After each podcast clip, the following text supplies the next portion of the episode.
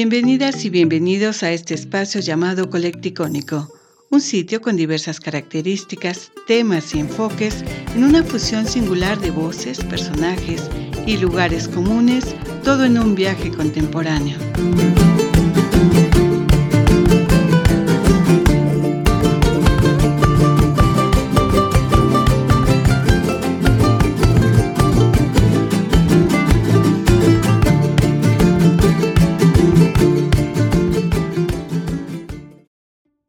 La función social de la historia.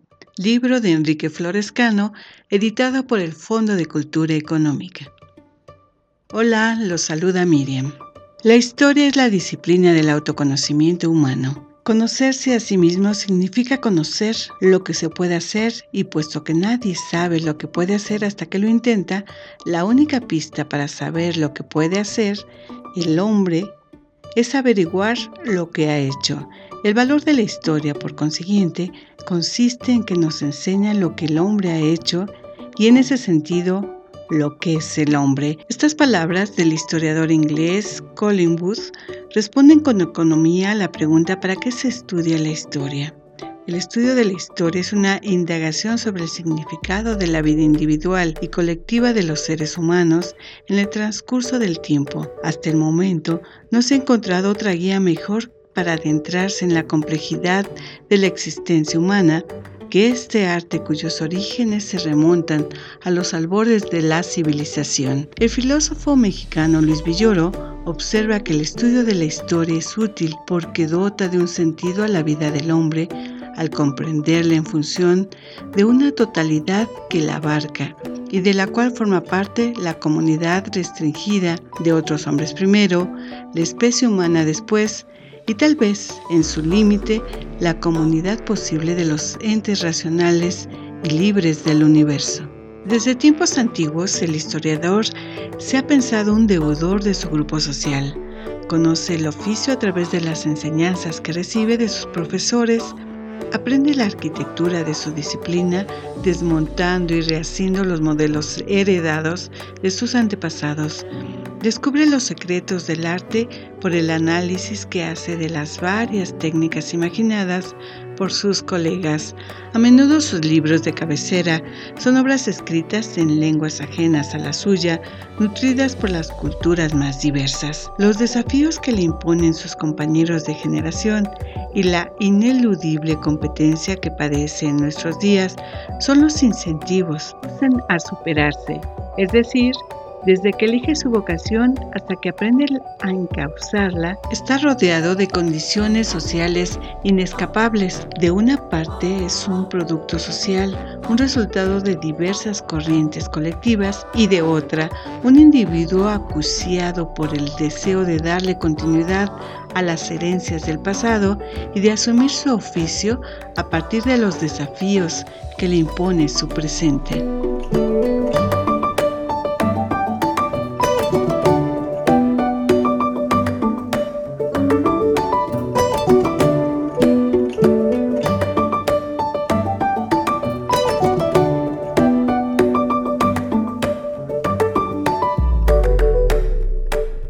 Estudio de la historia, a la vez que ilumina los mecanismos que impulsaron el desarrollo de los pueblos, informa sobre las ideas que esos pueblos se hicieron de su desenvolvimiento histórico y permite registrar la variedad de artefactos que imaginaron para almacenar, retener y difundir la memoria del pasado. Como dice el historiador inglés Pocock, las sociedades tienen muchos pasados, tantos como construyeron o imaginaron los grupos que coexistieron en ellas. Contra la visión única del pasado que buscan imponer los deterministas, los partidarios del dogma o quienes detentan el poder en las naciones complejas conviven y luchan entre sí diferentes concepciones del pasado, provenientes de los grupos y clases que participan en la construcción de la nación. La costumbre de leer la historia de un país a través de lo que hoy llamamos historia nacional nos ha hecho olvidar que detrás de la historia escrita por los vencedores permanecen latentes las versiones de los grupos marginados y oprimidos e incluso la versión de los derrotados. Una respuesta adecuada sobre el sentido y los propósitos de la narración histórica deberían incluir las interpretaciones del pasado hechas por los sectores marginados, para así hablar, sino de una inalcanzable historia total, al menos de una plural, más representativa de la diversidad social que constituye a las naciones.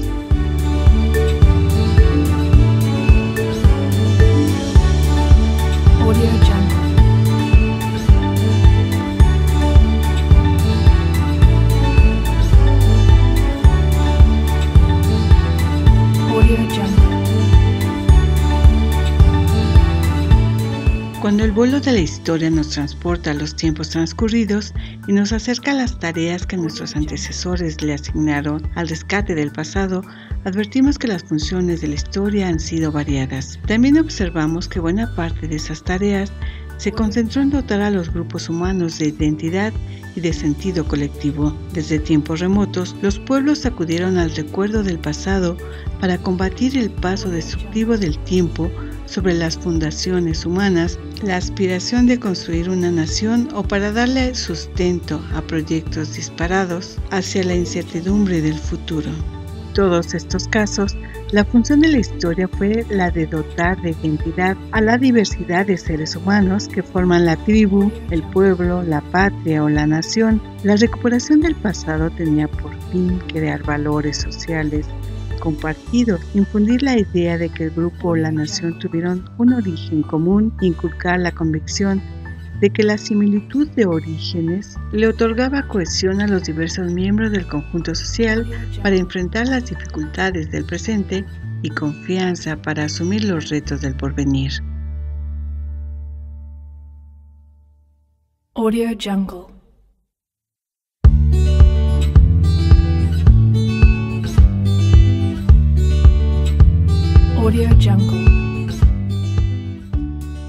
Ninguna actividad intelectual, dice Luis Villoro, ha logrado mejor que la historia dar conciencia de la propia identidad a una comunidad. La historia nacional, regional o de grupos cumple una doble función social.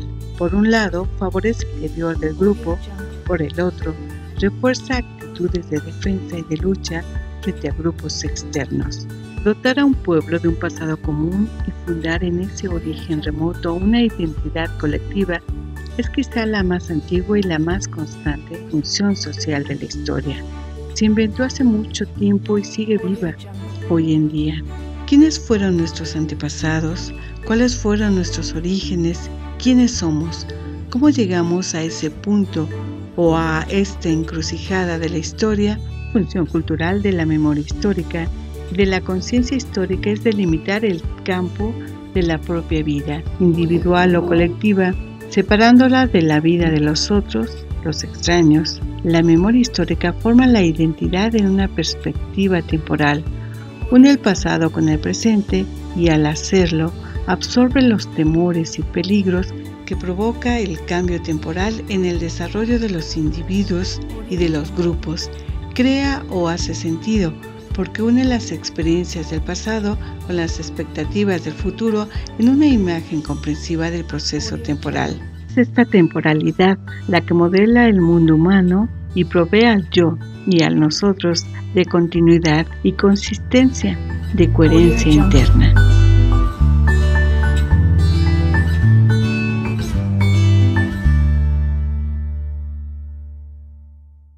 Audio Jungle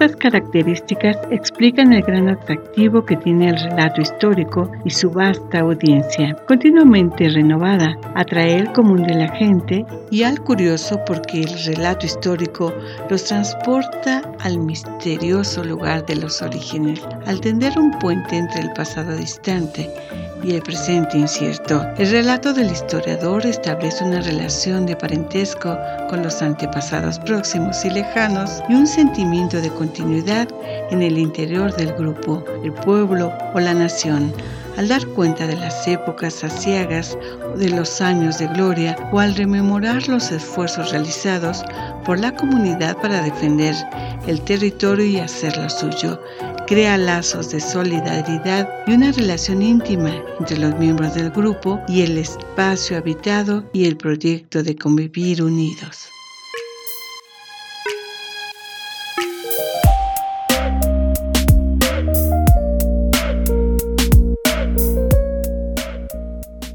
Si el estudio de la historia ha sido una búsqueda infatigable de lo propio, su práctica es un aprendizaje de la diversidad del acontecer humano. La Inquisición histórica nos habla al reconocimiento del otro y en esa medida nos hace partícipes de experiencias no vividas, pero con las cuales nos identificamos y formamos nuestra idea de la pluralidad de la aventura humana.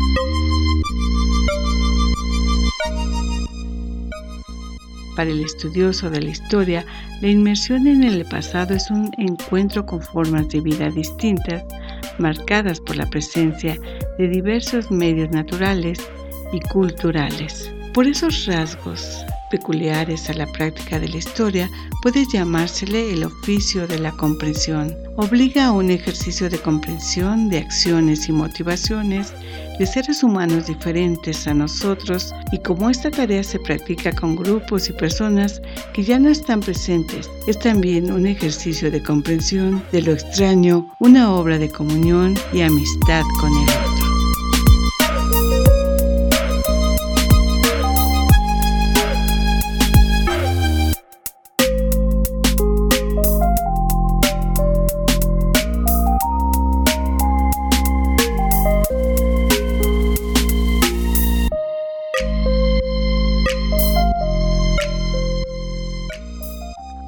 historiador registra el cambio instantáneo, casi imperceptible, que el paso de los días provoca en las vidas individuales y colectivas. Estudia los impactos formidables producidos por las conquistas, las revoluciones y las explosiones políticas que dislocan grupos étnicos, pueblos y naciones. Ha creado métodos refinados para observar los cambios lentos que a través de cientos de años transforman las estructuras económicas, las mentalidades o las instituciones que prolongan su vida atravesando el espesor de los siglos. Gracias al análisis de estos diversos momentos de la temporalidad, el estudio de la historia nos ha impuesto la carga de vivir conscientemente la brevedad de la existencia individual la certidumbre de que nuestros actos de hoy se apoyan en las experiencias del pasado y se prolongarán en el futuro, y la convicción de que formamos parte del gran flujo de la historia, de una corriente mayor por la que transitan las civilizaciones y el conjunto de la especie humana. Al reconstruir los hechos pasados, la historia satisface una necesidad humana fundamental, integra las existencias individuales en la corriente colectiva de la vida. El tiempo de la historia es un tiempo construido, un concepto que tardó muchos años en ser aceptado bajo los rasgos que hoy lo distinguen. El transcurso temporal está marcado por fechas y dividido en periodos, épocas, ciclos e innumerables cortes y divisiones. Claude Levi Strauss lo señaló con fuerza. No hay historia sin fechas. Para convencerse de ello, basta con pensar cómo llega un alumno a aprender la historia. La reduce a un cuerpo, del que las fechas forman el esqueleto. Si las fechas no son toda la historia, ni lo más interesante de la historia, si son aquello que de faltar la historia misma se desvanecería, puesto que toda su originalidad y especificidad estriban en la aprehensión de la relación del antes y el después.